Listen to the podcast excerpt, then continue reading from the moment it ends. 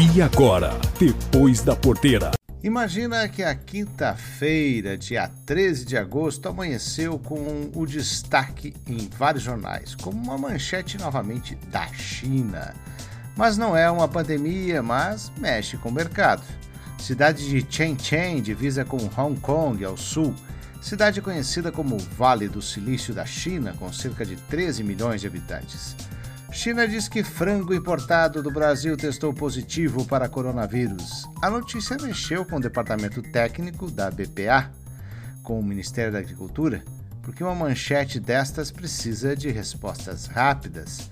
Funcionários que entraram em contato com amostras foram testados e deram negativo. Nenhuma surpresa. Uma amostra de asas de frango congeladas teria testado positivo para coronavírus. Informação veio do governo local. Na realidade, não é na carne, foi na embalagem. Mas aí a notícia rola diferente. Na tradução do Google, da notícia gerada na China, dá nisso. E outro ponto foram encontrados traços do coronavírus, traços na embalagem de uma das amostras coletadas e traços não contamínio. Esse temor gerado que alimentos poderiam contaminar não faz sentido. As análises viraram rotina desde junho. Teve episódio com o camarão do Equador, também teria testado positivo. Testes em containers de carnes e frutos do mar, que chegam aos principais portos.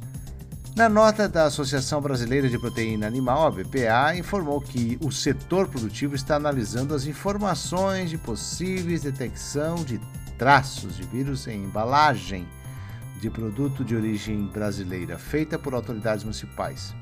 Ainda não ficou claro em que momento houve a eventual contaminação da embalagem e se ocorreu durante o processo de transporte de exportação. O Ministério da Agricultura, Pecuária e Abastecimento do Brasil entrou rapidamente em contato para, com, para esclarecer, né, junto às autoridades sanitárias eh, oficiais da China. A BPA reiterou que não há evidências científicas de que a carne seja transmissora do vírus, conforme ressaltam a Organização Mundial da Saúde, a Organização das Nações Unidas para Agricultura e Alimentação, a Organização Mundial de Saúde Animal e a Agência Nacional de Vigilância Sanitária Anvisa. Ao mesmo tempo, e reafirmaram que o setor exportador brasileiro adota todas as medidas para a proteção dos trabalhadores e a garantia da inocuidade dos produtos. Novamente a gente reitera, né? Transmissão, segundo as autoridades do mundo inteiro, não é digestiva.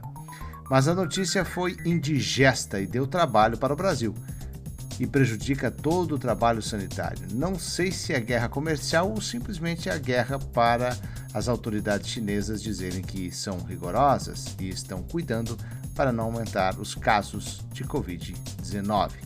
De Brasília, Marcelo Lara. Esse foi o Depois da Porteira. O agronegócio em destaque.